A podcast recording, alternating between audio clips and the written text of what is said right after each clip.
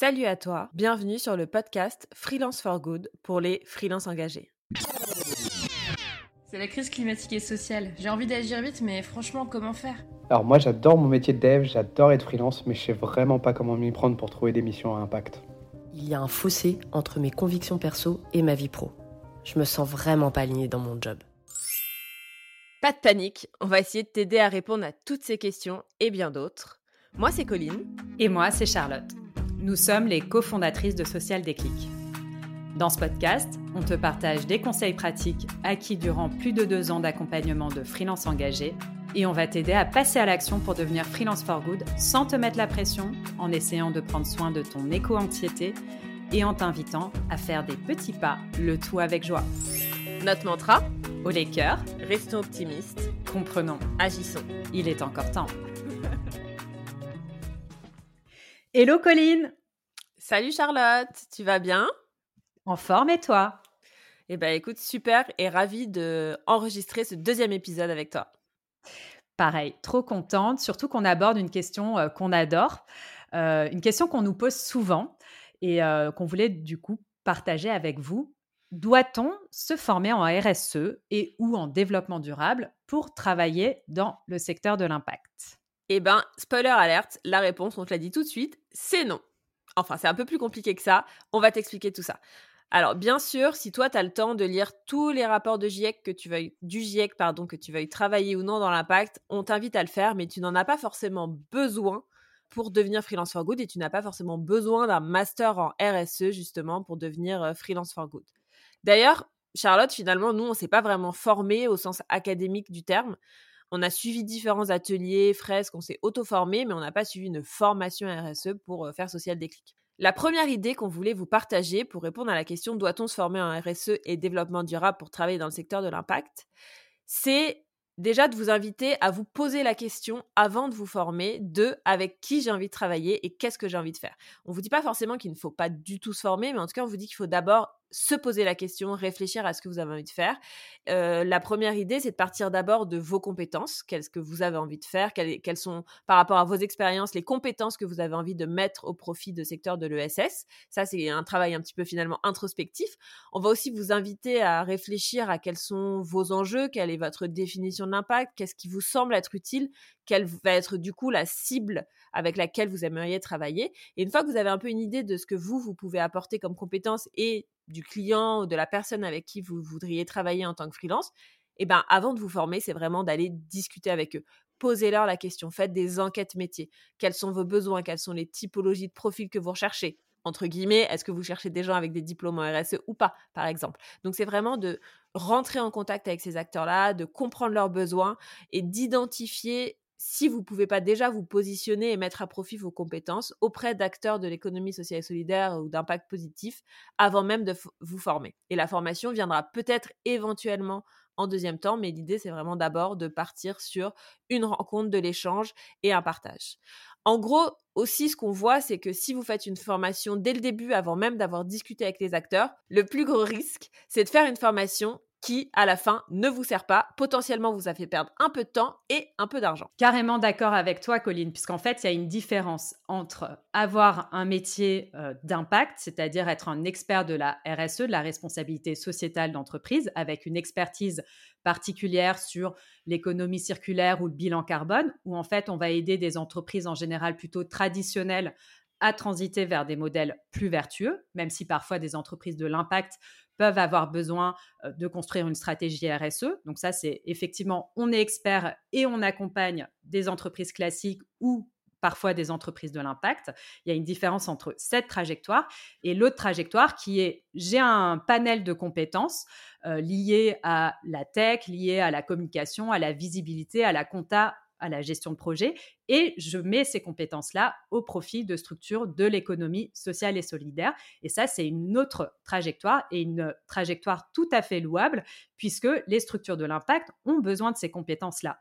En général, les personnes qui sont euh, salariées de ces entreprises-là, de ces structures à impact, sont des super experts de la cause, sont des super experts de l'écosystème, mais pas toujours des experts de la communication, de la tech, du web, du marketing digital, etc.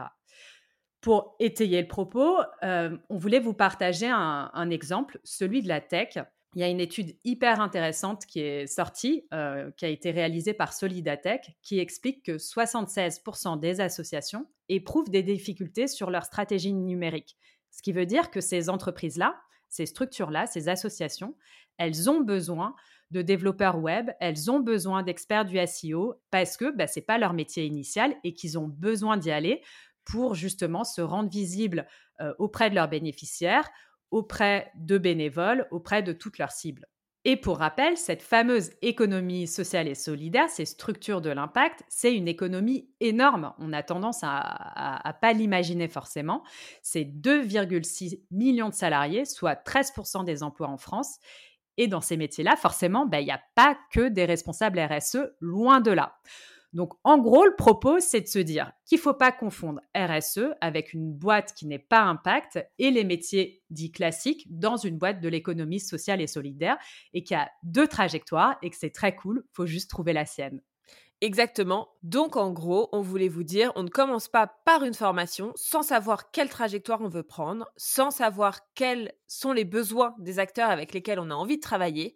Dans un premier temps, on les rencontre, on réfléchit, on partage et on fait une formation éventuellement si on en ressent le besoin et qu'il y a un manque au moment d'échanger, de partager avec les acteurs de l'économie sociale et solidaire. Et du coup, pour nourrir cette réflexion, comme à chaque épisode, on vous propose des témoignages euh, de personnes qui viennent euh, nous inspirer sur le sujet de, l'épisode. Et là, on va découvrir euh, deux témoignages. Le premier, c'est celui d'Aurélie Jourdon, qui est cofondatrice d'Omeva. Salut, c'est Aurélie. Je travaille pour Omeva, un cabinet de recrutement engagé qu'on a créé il y a presque deux ans et demi maintenant avec Guillaume. Nous, notre objectif, c'est vraiment de mettre toutes les compétences au service de la transition euh, sociale, sociétale et environnementale. Et on est convaincu que chacun a un rôle à jouer là-dedans, que ce soit avec ses compétences et ses valeurs. Pour nous, euh, la formation, elle peut être importante quand on a vraiment une brique qui nous manque dans notre quotidien, mais c'est pas un prérequis. Je pense qu'en France, on a eu l'habitude de vraiment trop avoir le réflexe CPF jusqu'à maintenant et de se dire bah, finalement euh, euh, je vais faire une formation en anglais bah, parce que voilà j'ai besoin d'avoir une formation en anglais mais on s'est jamais vraiment posé euh, la question du bénéfice de cette formation en anglais. Et aujourd'hui on voit bien qu'il n'y a pas tant de postes que ça où c'est nécessaire. Donc pour nous c'est exactement la même chose sur le reste des formations. On se dit qu'il faut d'abord analyser son projet euh, parler aux professionnels, savoir exactement de quoi on a besoin et ensuite seulement euh, envisager la formation en rapport. Et pour ça, les enquêtes métiers justement auprès de personnes qui font le travail peuvent être super nécessaires euh, parce que c'est souvent eux qui recommandent les meilleures formations, les plus pertinentes et les plus pragmatiques. Voilà, c'était le témoignage d'Aurélie sous un beau euh, vent euh, extérieur et des petits bruits d'oiseaux qui nous ont fait voyager. J'espère que vous avez quand même entendu. Mais ce qui est intéressant, ce qui ressort, c'est voilà ces enquêtes métiers dont on vous parlait. Effectivement, demandez avant de vous former. Le deuxième témoignage qu'on voulait vous partager, c'est le témoignage d'Alexis, qui fait partie de notre communauté sociale des clics et qui est freelance en communication digitale à impact. Salut Colline, alors moi, quand j'ai décroché ma première mission Impact, euh, déjà j'étais super fier et super heureux parce que je pensais pas que c'était possible. Et ensuite, euh, je me suis vite rendu compte que effectivement, je n'avais pas de formation ni dans la RSE, ni dans l'impact, ni dans la connaissance du monde de l'ESS, et que j'avais euh, besoin de d'aligner mes convictions personnelles avec mes valeurs professionnelles pour pouvoir échanger au mieux avec euh, les interlocuteurs et les interlocutrices que j'allais avoir dans mes missions impact. Euh, et du coup, je me suis formé en faisant une fresque du climat d'abord pour comprendre les enjeux sociaux et environnementaux. Ensuite, et ça c'est notamment grâce à Social Déclic, j'ai fait une fresque du numérique. Ça c'était pour comprendre les enjeux du numérique par rapport aux enjeux de sobriété notamment et de l'impact que ça a euh, en termes environnemental notamment. Et ensuite, j'ai fait une fresque des nouveaux récits. Et là, du coup, c'était plus pour euh, essayer de d'imaginer un futur plus désirable avec ces enjeux de sobriété, etc. Euh, et à partir du moment où j'ai fait ces trois moments de formation, je me suis senti beaucoup plus aligné euh, avec euh, mes clients et mes missions. Et c'était beaucoup plus simple aussi euh, d'échanger avec eux parce que je me sentais beaucoup plus légitime. Et je me suis rendu compte aussi qu'il n'y avait pas forcément besoin d'avoir des connaissances techniques dans le secteur de l'impact ou de l'ESS, mais que c'était plus une question d'aligner mes valeurs avec les interlocuteurs que j'avais en face et que c'était le plus important pour moi. Hyper intéressant le, témoignage d'Alexis euh, qui raconte voilà qu'il a eu des missions avant même euh, de, enfin sans avoir forcément de formation, sans même avoir forcément fait une fresque du climat, et que d'avoir en parallèle de ces missions fait ces différentes fresques, ça lui a permis d'aligner les valeurs. Je trouve c'est vraiment intéressant, euh, pas forcément d'être plus compétent dans son métier parce que lui fait de la communication pour des entreprises à impact, mais vraiment d'aligner les valeurs et, d'être en phase avec, euh, avec les clients. Euh, je ne sais pas si tu as un retour, euh, toi, Charlotte, à partager aussi sur ces deux témoignages. Ce que je trouvais très intéressant aussi, c'est que dans le témoignage d'Alexis, on voit bien que ces ateliers, au-delà d'apprendre, renforcent aussi le sentiment de légitimité. Et ça, on le voit bien quand on se lance en freelance et qu'on se lance particulièrement dans le secteur du for good.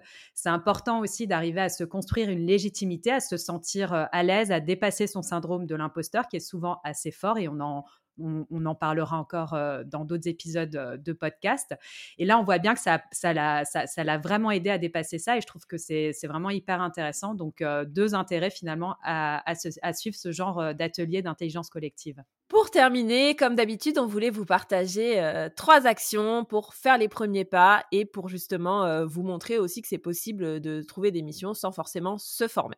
La première action qu'on voulait te proposer de faire, c'est justement de réaliser une fresque du climat ou une autre fresque qu'a évoqué Alexis, mais la fresque du climat, on va dire que c'est la plus généraliste. Il y a aussi l'atelier d'automne qui est euh, hyper intéressant pour comprendre euh, euh, les valeurs et les ordres de grandeur en termes d'enjeux climatiques. Donc ça, c'est une action qui peut être intéressante. Et on peut aussi s'abonner à des newsletters comme le Média Vert, par exemple, ou Bon Pote, qui permet de s'informer, de rester en veille sur les enjeux climatiques et sociaux. La deuxième action qu'on te propose de faire, c'est justement de regarder des structures qui t'intéressent et de rentrer en contact avec elles. Faire des entretiens, discuter, faire des enquêtes métiers. Pour cela, assez simple, ça paraît compliqué, mais essaye juste d'identifier un salarié d'une structure euh, qui t'intéresse tu l'identifies sur LinkedIn, tu lui poses la question s'il est disponible pour juste voilà évoquer son métier, partager, discuter et tu discutes avec lui pour comprendre les besoins de la structure et comprendre aussi son parcours. La troisième action qu'on te propose de faire, c'est pourquoi pas de démarrer par un bilan de compétences qui te permettra de faire le point justement sur tes aptitudes, sur ta zone de génie ou alors, en toute objectivité, une formation comme celle qu'on propose, la formation Freelance for Good, pour bien comprendre comment justement tu pourrais t'insérer dans le secteur de l'impact. Voilà, on espère que tu pars avec euh, des actions et de l'envie. Et pour terminer cet épisode, comme d'habitude, on veut aussi t'inspirer et c'est pour ça qu'on va passer sur la rubrique Actu. On vous partage trois sites. Le premier, la fresque du climat. N'hésite pas à suivre un atelier. Le deuxième, le média vert, qui envoie des newsletters régulièrement très intéressantes sur les enjeux socio-environnementaux. Et enfin, le média et l'influenceur Bon Pote, qui partage sur ces sujets et qui vous permet de grandir et de vous sensibiliser encore plus sur les sujets sociaux et environnementaux. Une deuxième ressource qui pourra euh, t'inspirer, c'est euh, te rendre sur euh, notre blog et de consulter l'article qu'on a fait qui s'appelle Quelle place prend le numérique dans les associations? Donc justement, si ton métier d'origine, c'est un métier lié à la tech, au numérique, à la communication digitale, il y aura pas mal d'informations dans cet article qui devraient t'inspirer. Et enfin, pour te rendre compte que c'est vraiment possible de faire une transition sans passer par un diplôme RSE, mais par la formation Freelance for Good, petit clin d'œil, c'est justement le portrait de Noémie. Pareil sur notre blog, tu pourras le retrouver. Noémie, elle est passée d'un métier très digital dans, l'innovation et dans la tech à un métier uniquement pour des associations. Voilà, avec ces ressources, ces actus, ces actions, on espère qu'on t'envoie plein de good vibes, que tu repars avec des idées et l'envie de te lancer sans forcément te former. Et on t'invite à continuer à suivre nos épisodes, à en parler autour de toi, à partager et on te souhaite une belle journée. Belle journée à tous alors on espère que tu repars avec des bonnes ondes et l'envie d'agir et nous on revient rapidement pour un nouvel épisode. N'hésite pas à t'abonner et à nous recommander à tes amis freelance pour continuer à se serrer les coudes et n'oublie pas, tu n'es pas seul. Le mouvement Freelance for Good est en marche. Le mouvement Freelance for Good est en marche.